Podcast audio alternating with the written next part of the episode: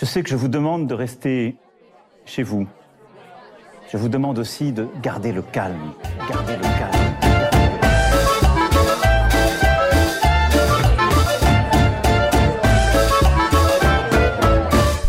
Bonjour à toutes et à tous, ici Perrine. Vous écoutez Jeunesse confinée. Pour ce troisième épisode, j'ai décidé d'inviter mes deux colocataires de Buenos Aires afin qu'elles nous partagent leur expérience. Expérience qui est aussi la mienne donc, et qui vous aidera sûrement à comprendre un peu mieux pourquoi j'ai créé ce podcast. Ce format est un peu spécial, car nous ne serons pas seulement deux, mais trois à discuter au sein de l'épisode. Il est donc beaucoup plus long, et nous avons décidé de le sortir en deux parties afin qu'il soit plus digeste pour vous. Cette discussion a été enregistrée le 10 mai dernier, c'est-à-dire la veille de la première phase de déconfinement en France. Je ne vous en dis pas plus, et j'espère à présent que cet épisode vous plaira. J'attends vos retours avec impatience. Bonne écoute Salut les filles, et merci d'avoir accepté mon invitation. Euh, pour commencer, est-ce que vous pourriez vous présenter?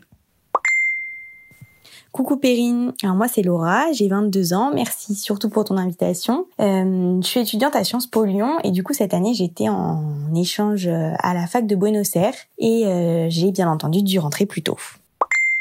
Coucou les filles, alors je me présente, je m'appelle Violetta, j'ai 22 ans, je suis à l'IAE de Lyon et euh, je suis partie voilà pour mon année Erasmus, un premier semestre au Chili à Valparaiso. Et puis pour mon second semestre j'ai décidé de partir à Buenos Aires. Et effectivement euh, j'ai dû euh, de même rentrer un peu plus tôt, même beaucoup plus tôt à cause du Covid.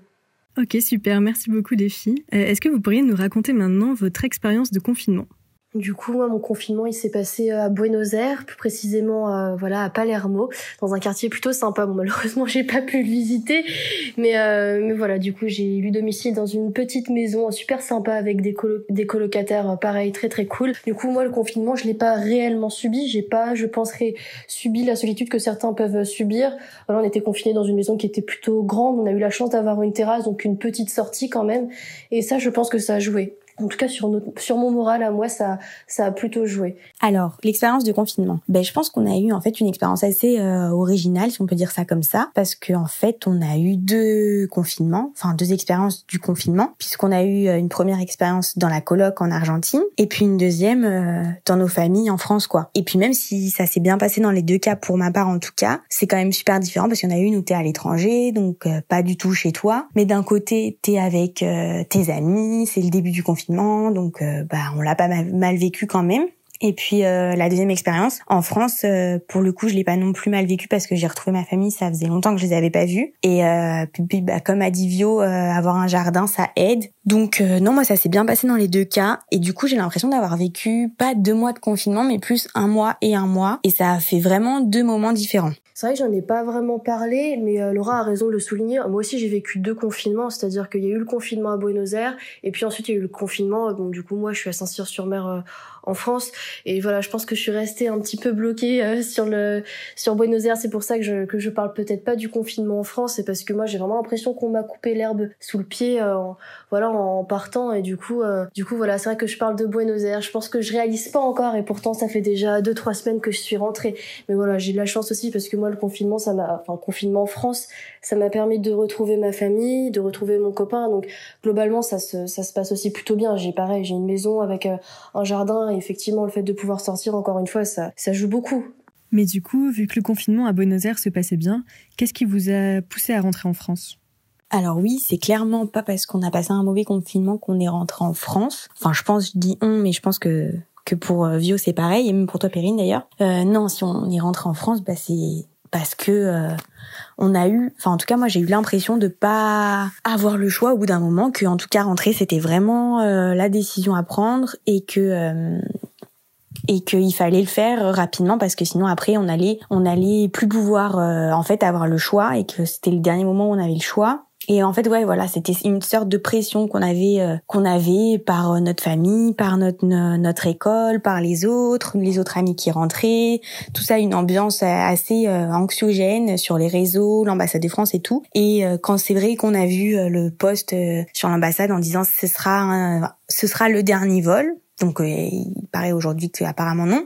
Forcément tu paniques et tu dis bah il faut rentrer. Surtout que comme j'ai dit tout à l'heure du coup, on était même si on était entre amis, t'es quand même en confinement à l'autre bout du monde et tu sais pas comment ça va ça va ça va ça peut tourner en fait. Si ça si ça tourne mal, bah t'es seul, t'as pas de famille, tu peux pas rentrer chez toi. En fait, c'était plus une mesure de prévention de dire que bah à ce moment-là, c'est la dernière chance de rentrer si tu veux pas qu'après ça devienne très très très compliqué quoi parce qu'après t'es bloqué dans un pays étranger où, où le niveau de santé bah tu sais pas trop comment c'est même si bon pour des étrangers avec euh, des euros on aurait pu s'en sortir mais voilà tu sais pas comment ça va être t'es tout seul et t'es vraiment tout seul c'est à l'autre bout du monde quoi. Donc euh, donc je pense que c'est pour ça qu'on est rentré et c'est la peur en fait de voilà de l'inconnu de comme de pas pas savoir comment ça va se passer après, qui fait que tu préfères rentrer chez toi. Parce qu'on n'avait aucune information, on pouvait pas euh, on pouvait pas planifier, pas se projeter dans dans notre année. Et, euh, et voilà, apparemment, du coup, euh, en Argentine, ils ont reprolongé le confinement. Donc du coup, euh, j'espère que nous, on sortira bien le 11 mai. Et, euh, et du coup, j'aurai encore moins de regrets, mais je, je sais que moi, j'ai pris la bonne décision parce que parce que là, aujourd'hui, je regrette pas et que sur le moment, j'avais envie de rentrer et je savais que que, que c'était la bonne décision sur le moment quoi. Et euh, en plus on, on, a quand même passé un super mois, on a des bons souvenirs tout ça de confinement parce qu'on était ensemble. Mais ensuite euh, si on avait passé deux mois ça aurait peut-être été différent. Un euh, trois mois voilà avec l'hiver qui arrive c'est pareil c'est pas pareil tu passes pas du tout le même hiver qu'en France. Donc voilà je pense que ça aurait été bien différent si on était resté plus longtemps. Effectivement, comme le dit Laura, c'est vraiment un climat pesant qui nous a mis sous tension, je pense, et c'est ce qui nous a fait choisir c'est ce qui nous a fait prendre ce vol retour. Je me rappellerai toujours de ce, de ce message euh, de l'ambassade qui disait bon, ce sera euh, le dernier vol euh, à court ou moyen terme qui vous sera mis à disposition. Moi, c'est vraiment ça qui m'a fait peur. L'idée de rester bloqué en Argentine dans un pays où effectivement on est si loin. Je pense à ceux qui sont confinés par exemple dans des pays européens qui sont en Erasmus, mais par exemple en Espagne, ce sont des pays frontaliers. C'est c'est possible de le vouloir avec beaucoup de volonté. C'est possible de rentrer de rentrer en France, mais c'était pas le cas en Argentine. Et lorsque je vois que euh, le confinement n'est toujours pas euh, n'est toujours pas levé en Argentine et au contraire il va perdurer encore quelques temps, je me dis qu'on a peut-être pris euh, la bonne décision. Mais voilà, encore une fois, c'est à contre-cœur, c'est à contre-cœur qu'on est parti, vraiment. Et puis voilà, il veut dire qu'autour de nous, tout le monde nous disait de rentrer, que ce soit, que ce soit, c'est bête, mais les informations françaises, quand on entendait le président qui disait que voilà, il fallait il fallait rapatrier un maximum de personnes, qu'on recevait des mails de notre université disant que bon, ne tenait qu'à nous que de rester, mais, mais que c'était pas la meilleure solution et que eux, ils nous conseillaient vivement de rentrer. Voilà, c'est aussi des amis, des étudiants aussi à Buenos Aires qui eux aussi partaient, donc il y avait voilà moins de monde à chaque fois à Buenos Aires, moins d'étudiants. Et, euh, et, tout autour de nous nous disait de nous disait de rentrer, nous conseillait de rentrer. Donc je pense que ouais, c'est ça, c'est sous pression qu'on est rentré. Est-ce que vous pouvez nous raconter un petit peu ce retour? Alors c'est un retour qui s'est fait un petit peu dans la précipitation. Euh, bon, on a pris la décision avec euh, Pépé, Laura et, euh, et moi du coup, on était toutes les trois dans la même colocation et ça, je pense que ça fait un petit peu un effet de groupe, c'est-à-dire qu'on se voyait peut-être pas si on avait une qui partait, même deux qui partaient, la troisième serait partie, je pense. C'était dur de de se dire qu'on allait rester alors que d'autres enfin alors qu'une ou deux d'entre nous allaient partir. C'est ce qui nous a fait nous décider. Et voilà, moi je sais que sur le sur le retour, sur le vol retour, j'ai absolument pas percuté. J'avais l'impression que c'était euh, une sorte de rêve, de cauchemar, je sais pas trop, mais que c'était pas réel en tout cas. Et euh, c'était incroyable dans le dans l'avion, il y avait plein d'étudiants français, enfin des étudiants même que je connaissais, qu'on connaissait, qu'on avait déjà vu à Buenos Aires. C'était bizarre. Même la compagnie Air France, on avait l'impression qu'on était limite en colonie. C'était c'était ultra sympa, ultra avenant. C'était une situation, voilà, on sentait qu'on était dans une situation complètement anormale. Je me rappelle quand on est entré dans l'aéroport, on nous a pris la température. Euh, le gars qui nous a pris la température, il avait une espèce de combinaison, on aurait dit un apiculteur. C'était euh, trop bizarre. Dans dans le dans l'aéroport, il y avait pas un chat, il y avait personne. Euh, ouais, c'était bizarre. C'était vraiment un climat bizarre. Et quand j'y repense aujourd'hui, je me dis, mais ça, c'est, c'est 30 heures, entre 20 et 30 heures pour rejoindre la France, enfin, du moins pour rejoindre Saint-Cyr-sur-Mer, là où je suis. Elles sont passées, mais j'ai l'impression que j'étais euh, dans un autre monde, quoi. Alors, le retour, euh, ben, c'était euh, bizarre, parce que c'était euh, une des premières fois qu'on, enfin, c'était la première fois qu'on sortait aussi loin aussi loin déjà de chez nous et c'était enfin de chez nous euh, en Argentine qu'on du coup qu'on faisait euh, quand même plus de 200 mètres parce qu'à chaque fois qu'on sortait c'était juste pour aller faire des courses c'était juste c'était juste à côté. Et en fait c'était pour euh, bah, quitter l'Argentine quoi pour pour toujours. Donc c'était super bizarre et donc première fois qu'on a mis un masque qu'on a mis des gants qu'on a vraiment respecté les distances de sécurité enfin qu'on a vraiment ressenti euh, ressenti euh, le coronavirus quoi et, euh, et tout tout ce qu'il y avait avec parce que jusqu'avant on vivait que ensemble dans notre petit cocon et et ouais on avait l'impression d'être un peu à part parce qu'on était entre nous entre étudiants entre étrangers entre gens qui prenaient ce vol Air France de rapatriement en quelque sorte les seuls dans l'aéroport puis ensuite dans l'avion oui il y avait une ambiance assez étrange, enfin qui est un peu en décalé en fait avec euh, ce qui se passait. Mais du coup tant mieux parce que je, je pense qu'on l'a mieux vécu. Mais par contre, pour moi, c'était super long ce retour. Euh, vraiment, j'avais que, en fait, depuis le moment où j'avais pris la décision de rentrer et où on avait pris les billets, j'avais plus qu'une envie, c'était que ça se termine, que on soit chez nous, quoi, que ce soit fini. Cette, en fait, ce moment d'attente entre le moment où où tu sais que bah tu mets un terme à ton aventure en Argentine parce que tu prends ton billet d'avion et le moment où t'arrives chez toi quoi. Donc voilà, c'était quand même du dimanche au du coup jeudi soir où tu es dans l'attente et et en fait tu peux pas te dire euh, bah je suis encore en Argentine parce que dans ta tête t'es toujours enfin t'es déjà en France mais d'un autre côté t'es là et enfin c'est vraiment c'était c'était bizarre quand même assez inconfortable et du coup oui on a pris l'avion le mercredi et moi je suis arrivée le, jeudi soir chez moi et à Paris c'était vraiment la galère euh, Enfin, j'ai attendu 10 heures euh, mon, mon train. Bon, c'est pas.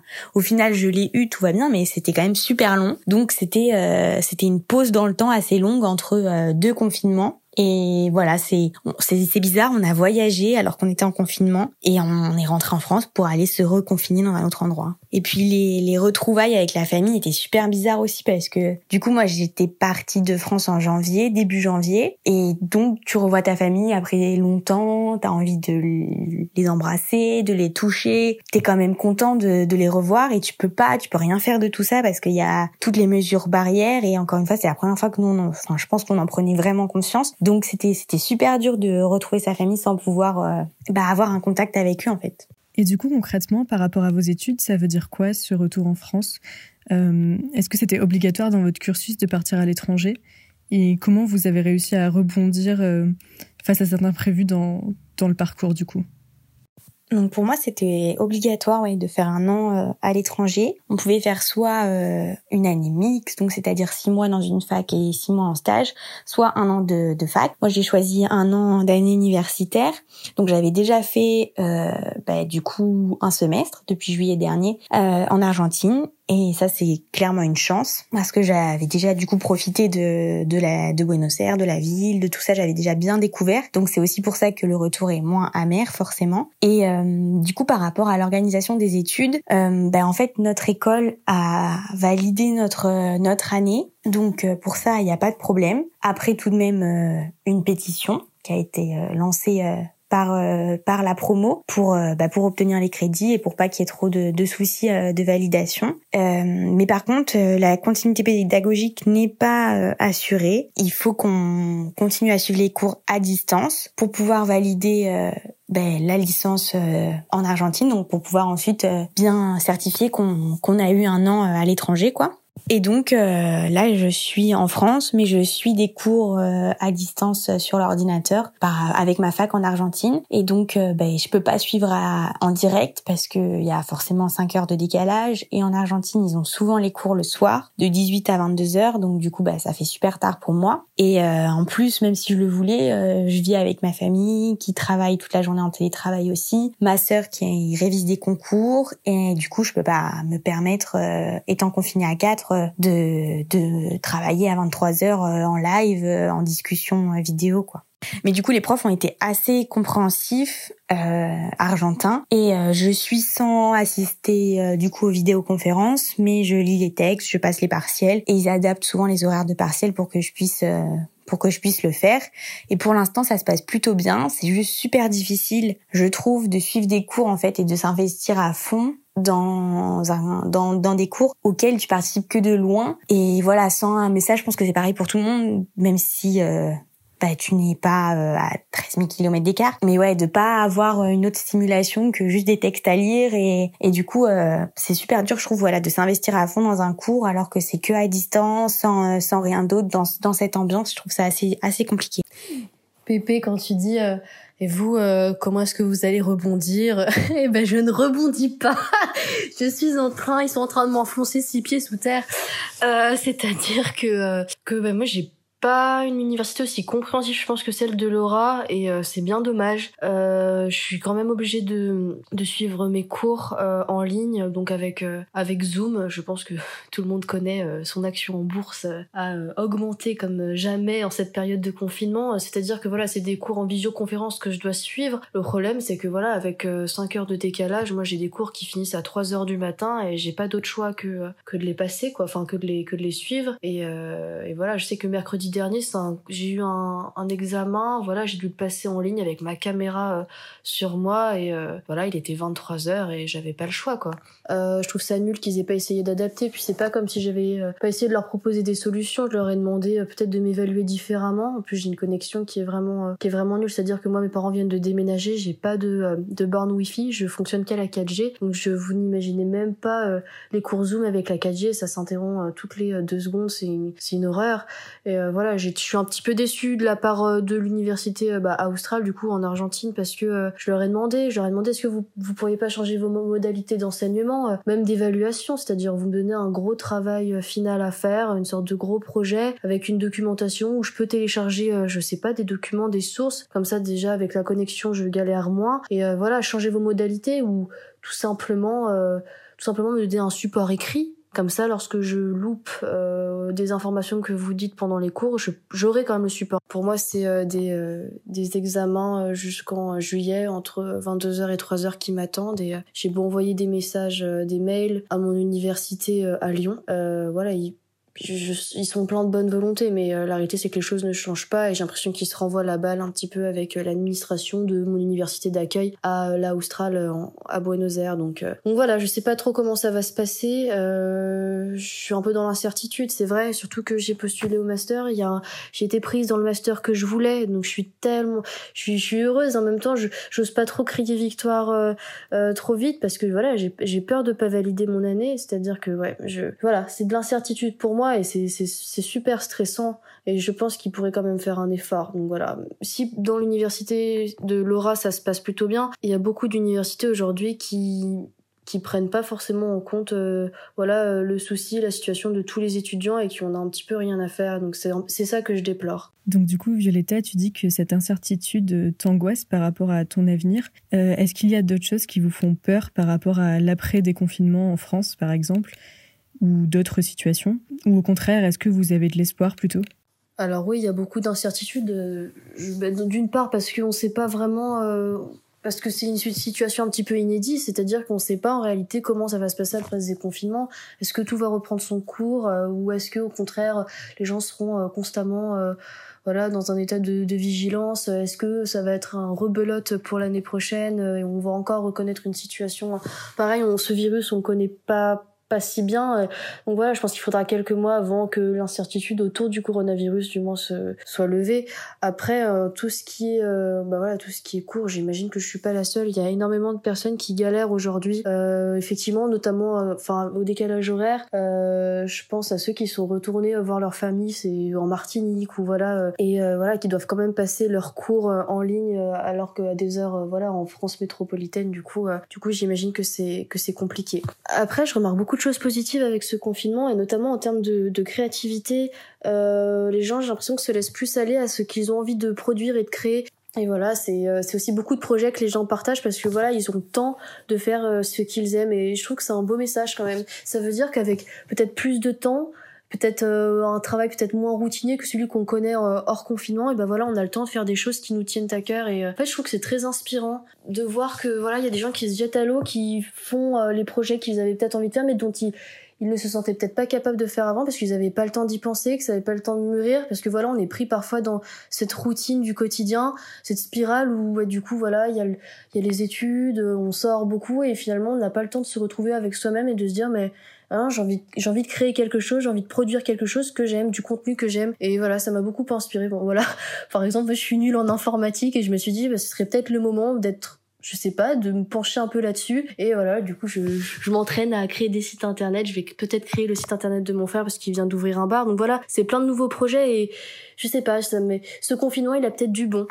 Donc je pense que oui, en effet, euh, ce confinement, il a eu des bons côtés parce qu'on voit plein de, de personnes qui se ressentent sur soi, voilà, qui qui prennent une pause en fait dans leur euh, routine quotidienne euh, qui, qui est super rapide en fait où on n'a pas le temps de prendre du temps pour soi-même, de se recentrer, de faire des choses qu'on aime. Et du coup là, voilà, on, on, se retrouve chez soi avec sa famille ou pas. Euh, on, on, découvre que bah oui, on avait des livres que ça, faisait longtemps qu'on avait envie de les lire, euh, des pots de peinture, et puis un jardin et, et un chien et, et on fait plein de choses qu'on ne faisait pas avant. Après, il y a aussi, euh, bien entendu, des, des situations dans lesquelles ça se passe pas du tout comme ça. Des gens qui sont seuls. Donc euh, voilà, Joe a parlé des gens euh, tout à l'heure qui étaient en le, loin de leur famille, en appartement ou des choses comme ça. Et je pense aussi aux vieilles personnes. moi, ma, ma grand-mère, elle est en, en foyer logement et ça se passe, ça s'est passé très mal en tout cas au début parce que ils sont enfermés dans leur chambre, ils ont pas le droit du tout de sortir, de voir personne et, et c'est horrible parce que parce que pour nous ça peut ça peut paraître bien un, un moment de pause dans la vie parce que notre vie va à toute vitesse, qu'on a le temps euh, de, de se recentrer sur soi-même, de faire plein de choses, mais eux en fait euh, bah, leurs jours sont comptés euh, dans le sens où c'est des personnes en fin de vie et euh, et là en fait la vie s'arrête ils sont là ils sont seuls et je sais que ma ma grand-mère a eu l'impression de perdre euh, le temps qui lui restait et de rien faire d'être seule en fait. Et c'est je pense que ça doit être vraiment horrible d'être cette solitude extrême quand on sait que que on va un jour partir et on n'a pas envie de passer ces derniers moments comme ça. Donc je pense en effet que ça s'est pas passé de la même façon pour tout le monde. De toute façon on vit toujours différemment euh, les expériences suivant les, les, contextes et tout cela. Mais euh, ce dont j'ai surtout peur, en fait, c'est que tous les bons côtés que le déconfinement a pu amener, euh, j'ai pas non plus parlé de, enfin que le confinement a pu amener, pardon, j'ai pas non plus parlé de tous les du côté écologique, mais en fait j'ai peur que euh, bah, ça ne perdure pas, que les gens ne continuent pas dans cette voie qu'on oublie toutes les bonnes habitudes qu'on a prises et que euh, ben on retourne à notre routine quotidienne euh, hyper rapide où on prend plus le temps pour soi et pour les autres et que du coup en fait bah ça n'est servi à rien. Clairement que ça ait juste tué des gens et qu'on n'en tire pas de leçon. Et voilà qu'on revienne au monde d'hier euh, demain sans sans penser euh, à en fait l'améliorer. Parce que ce que ça nous prouve euh, ces événements c'est qu'il faut changer. Et j'espère qu'on va le faire qu'on va en prendre conscience que les gens vont se bouger et voilà qu'ils vont pas abandonner toutes leurs bonnes habitudes et revenir à, la surconsommation à, tout ça mais plutôt qu'ils bah, qu'ils vont se rendre compte que c'est possible en fait de se recentrer, ça fait du bien. Euh, et, et c'est bien, voilà, il faut continuer dans cette voie-là. Et ouais, je pense que ma, ma, mon plus grand souci, ma plus grande inquiétude, c'est qu'en fait, ben, tout ça n'est servi clairement à rien et qu'on ne comprenne pas euh, les tenants et les aboutissants. J'ai aussi peur que ça installe dans le mauvais sens, des comportements différents, mais de défiance, de, de violence, de haine, de xénophobie, des, qu'on soit tout le temps sur nos gardes, vigilants et, comme elle a dit, euh, Vio, mais que, du coup, ce soit plus le même monde, mais un monde vraiment euh, gouverné par la peur de l'autre, alors que euh, parce que c'est ça en fait le risque hein, les virus ils se transmettent par un contact donc que voilà la peur de l'autre s'installe alors que euh, on est si on fonctionne bien ensemble il y aura pas besoin de ça.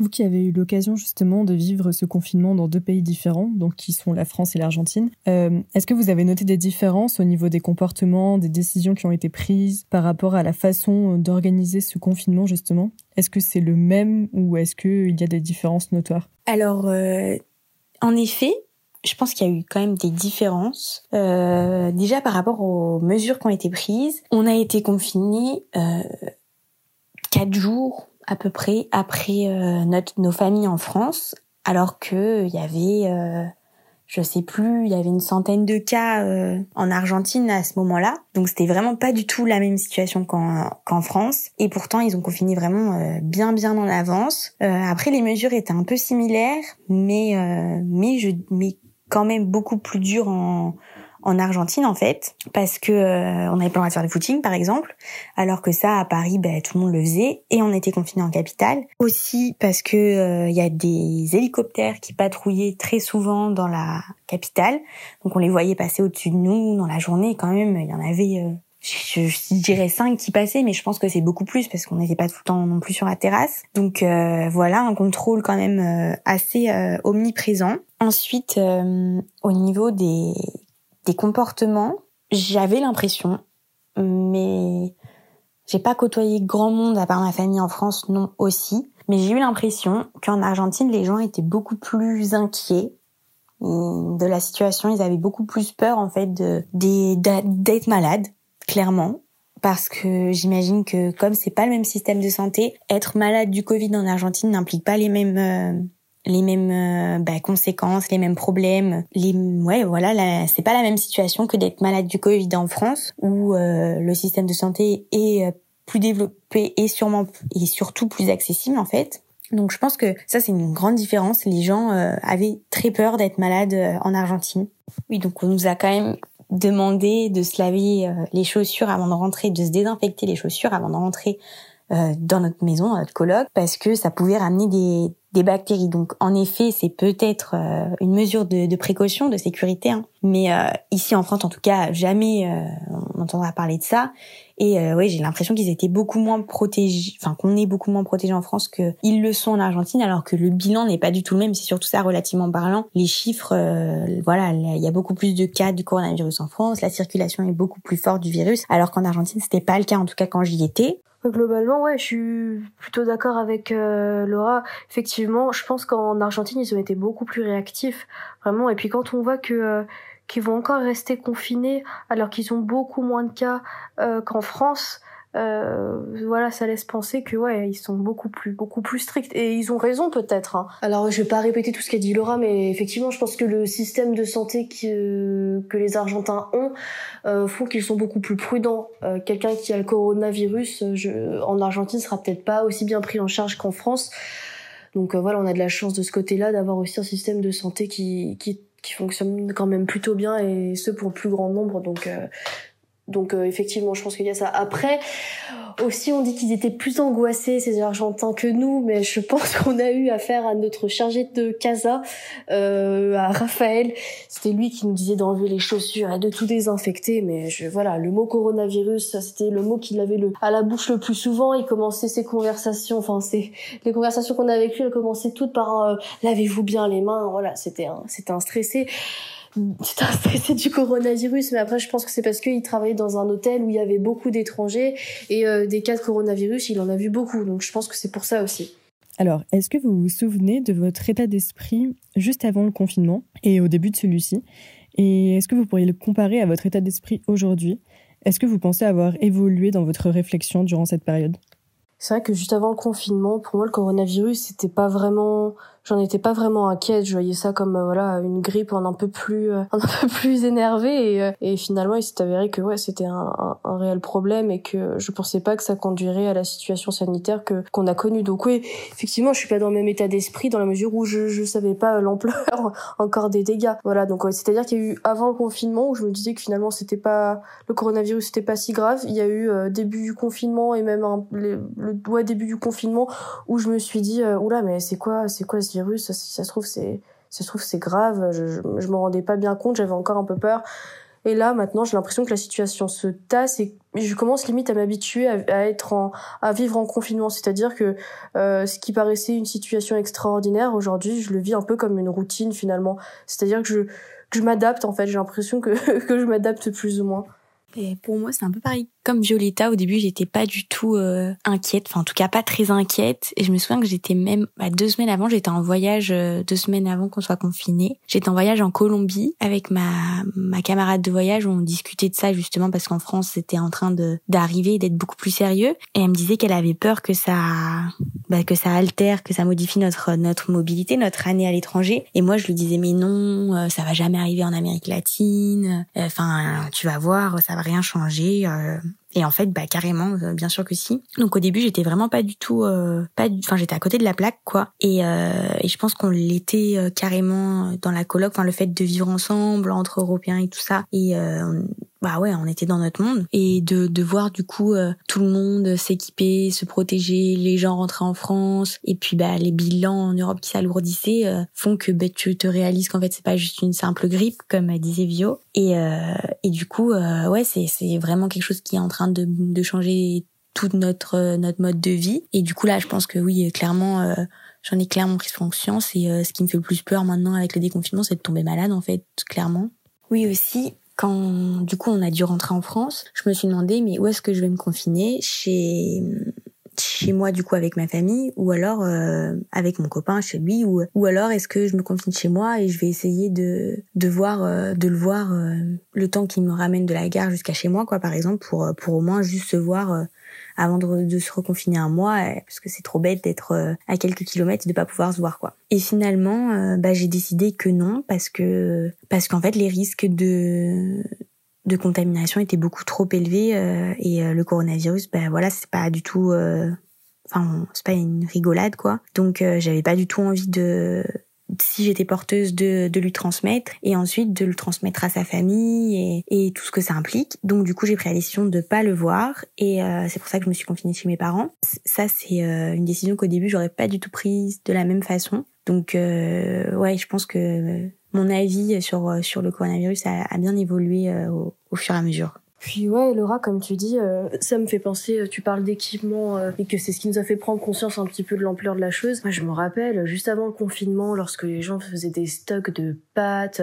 de riz, de tout ce qui pouvait se conserver pendant un petit bout de temps, je me suis dit, mais bon, bien sûr, je me suis dit, ça a des comportements extrêmes, mais c'est avec ce genre de comportement extrême qu'on peut-être qu'on prend conscience des choses. Bon, je me suis dit, ils sont complètement barjots, ces gens-là, à prendre, à prendre des dizaines de kilos de pâtes, à quoi ça va bien pouvoir leur servir? Mais, mais ouais, c'est avec des comportements extrêmes qu'on se dit mais ouais, on, entre vraiment euh, dans une situation dans une nouvelle situation et dans un ouais dans un peu dans une c'est ça dans une situation de crise quoi. Donc c'est vraiment ça. Et après euh, par rapport à ton copain Laura euh, t'as été bien plus sage que moi. C'est vrai que bon tout le monde n'est pas aussi rigoureux que toi et c'est bien dommage. Moi je sais que j'ai pas j'ai cédé à la tentation. C'est-à-dire que j'ai eu l'occasion que ce soit donc William mon copain qui vienne me récupérer à la gare et après je me suis confinée avec lui et, ma famille dans dans ma maison dans le sud. Et c'est vrai que c'était pas forcément judicieux. Et voilà, j'ai cédé un peu à la tentation. Heureusement, je lui ai pas, je lui ai pas transmis la maladie. Enfin, du moins, j'ai pas l'impression. On n'a pas les symptômes, donc euh, bon, voilà, c'est plutôt, c'est plutôt cool. Mais euh, c'est vrai que c'était peut-être un risque. Donc, je suis contente, il s'est rien passé. Mais c'est vrai que s'il y avait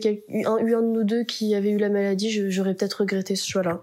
Mais oui, en effet, euh, c'était c'était impressionnant comment les gens faisaient leurs courses et qu'en fait nous on n'était pas du tout euh, du tout préparés parce que ça arrivait tellement vite vite le confinement que euh, que on n'avait pas enfin on a fini nos courses euh, dans l'après-midi quoi juste avant que que qu'il l'annonce. Et je me souviens moi je devais aller chercher les valises d'une amie qui était bloquée. Enfin j'ai même pas eu je l'ai même pas fait avant que le confinement et les restrictions tombent parce que ça allait super vite quoi et c'est vrai qu'au final, ça a pas, ça a pas vraiment changé quelque chose dans le sens où, euh, dans le sens où nous, on avait un, petit supermarché juste à côté de chez nous. Donc, euh, je sais pas, se approvisionner à max, à balle comme ça dès le début, c'est le meilleur moyen de créer euh, une pénurie. Et comment, comment venimer une situation. Donc non, en soi, il y avait un temps, il y a un temps qui nous était laissé à Buenos Aires, euh, voilà, un temps pour faire euh, les courses chaque jour. Donc euh, il n'y avait pas de souci de ce côté-là, quoi. Vous parlez justement de cette réserve de nourriture qu'ont fait les, les gens, qui a l'air de vous avoir assez étonné. Est-ce qu'il y a d'autres choses justement que vous avez relevées comme ça qui, qui vous ont choqué? Bah, du coup, comme euh, comme l'a dit Vio euh, juste avant, euh, forcément c'était un peu choquant de voir des photos, des rayons totalement vides en Europe notamment et tout ça, alors que bah, nous du coup on n'avait pas du tout de problème de réapprovisionnement et si tu t'organises bien, t'en as pas, donc on comprenait pas trop pourquoi. Enfin voilà, un paquet de, de cire ou de papier toilette, ça suffit largement pour euh, une semaine. Tu vas pas normalement tomber en rade. Et euh, les mesures, enfin voilà, voilà l'accumulation de mesures de protection qui au final fait que limite c'est plus dangereux que que de se laver les mains avec du gel et de mettre euh, au moins un masque quoi. Donc ça c'était assez assez déroutant. Et sinon non, je pense que c'est tout. Ça dépend. J'ai remarqué que pendant le confinement en Argentine, les, bah, du coup, les Argentins étaient un peu plus vigilants euh, lorsqu'ils s'approchaient, lorsqu'ils voyaient un Européen euh, s'approcher d'eux, parce que c'est nous qui leur avons apporté euh, bah, la maladie. Donc ouais, il y avait un peu plus de crainte de leur part, venant de leur part. donc ouais, dès qu'on faisait la queue quelque part, j'avais l'impression qu'on était peut-être un peu plus regardés. Surtout que voilà, avec notre accent français, c'était pas forcément, on se faisait facilement remarquer. Et puis voilà, donc c'était peut-être plus des comportements, voilà, de des comportements des gens qui étaient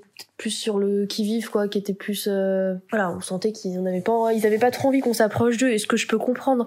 Alors qu'en France euh, j'ai l'impression qu'en France les gens sont plutôt tranquilles quand même hein. y avait pas beaucoup de j'ai l'impression que la paranoïa est un peu moins un peu moins présente. Donc euh, ouais ça fait des, des comportements qui sont peut-être enfin qui moi qui moi me paraissent un peu moins excessifs en France alors qu'en Argentine ouais ils étaient beaucoup plus ils étaient ils étaient beaucoup plus regardants beaucoup plus vigilants. Et voilà c'est peut-être la seule différence que j'ai peut-être pu noter que j'ai pu trouver choquant mais c'était pas voilà c'était ça m'a juste interpellé à vrai dire et euh, un truc aussi qui était assez euh, assez étonnant c'est qu'on a quand même euh, pris l'avion du coup pour rentrer en France et bah enfin arrivé en France, il n'y avait pas de contrôle de température. Bon, je sais que c'est pas ça qui fait que que tu as le coronavirus ou pas, enfin qu'il le détecte, mais il n'y avait pas du tout de contrôle alors que justement en Argentine, ben on nous a pris la température avant de monter dans dans l'avion, euh, en rentrant, enfin en, rentrant dans l'aéroport et moi euh, j'avais justement un peu chauffé au soleil et j'ai pas pu rentrer directement, il fallait que je redescende en température quoi parce que j'étais un peu au-dessus de la norme. Et en France pas du tout, on est sorti sans problème. C'était, enfin voilà et toi, Perrine, je crois que t'as même euh, même toi, Vio, vous avez pris l'avion euh, intérieur et euh, il y avait y avait plein de monde dans l'avion, quoi. Moi, j'étais en train et il y avait du monde aussi. Enfin, il y avait du monde partout, quoi. C'était pas du tout. c'était quand même beaucoup moins, mais il y avait moins de contrôle, j'avais l'impression. Et un truc totalement à part, euh, enfin ça, ça me fait penser à ce que tu dis Violetta par rapport aux, Argentins qui pouvaient être méfiants envers euh, les Européens. Euh, moi, ce qui me choque, mais alors profondément, c'est les gens ici en France, ou d'ailleurs en dehors, mais moi ce que j'ai vu aux informations c'était en France, qui dénoncent leurs voisins qui qui travaillent dans des hôpitaux parce que ils pourraient ils pourraient leur leur transmettre le virus quoi mais enfin il faut être il faut être fou je comprends pas comment tu peux dénoncer ou en tout cas t'en prendre à des gens comme ça qui en fait euh, bah, sont les seuls sur qui on compte pour le moment et les seuls qui sont capables de sauver nos proches, nos amis, nos voisins, de redresser euh, le pays, quoi, de nous sortir de là. C'est vraiment affreux. C'est vraiment, c'est vraiment être ultra individualiste, quoi. Les mecs pensent vraiment qu'à sa petite pomme. Ouais, non, c'est affreux, comme tu dis, vraiment. J'ai un autre, je pense à aussi un autre, euh, un autre détail qui m'a un peu interpellée, euh, je sais pas si vous vous rappelez les filles, mais euh, pour euh, les avions, les derniers avions en, ligne, enfin les derniers vols en ligne qui nous permettaient de rejoindre la France, il y en avait certains qui faisait une halte, enfin qui s'arrêtait, qui faisait une pause à Milan, non, en Italie, pour ensuite euh, rejoindre la France. J'ai trouvé que c'est quand même, c'est quand même assez paradoxal, non? Je sais pas dans, dans ces conditions-là, lorsque je crois que le foyer principal c'était l'Italie euh, en termes de, victimes de coronavirus, de faire une halte dans cet aéroport, ça m'avait semblé. Euh, je sais pas, ça m'avait semblé bizarre, non? Je sais pas si je me rappelle bien ou si ça c'est vraiment, ou si je, délire complètement ou si je fais un mélange de toutes les informations qu'on a eues. Oui, en effet, il y avait euh, plusieurs avions qui s'arrêtaient.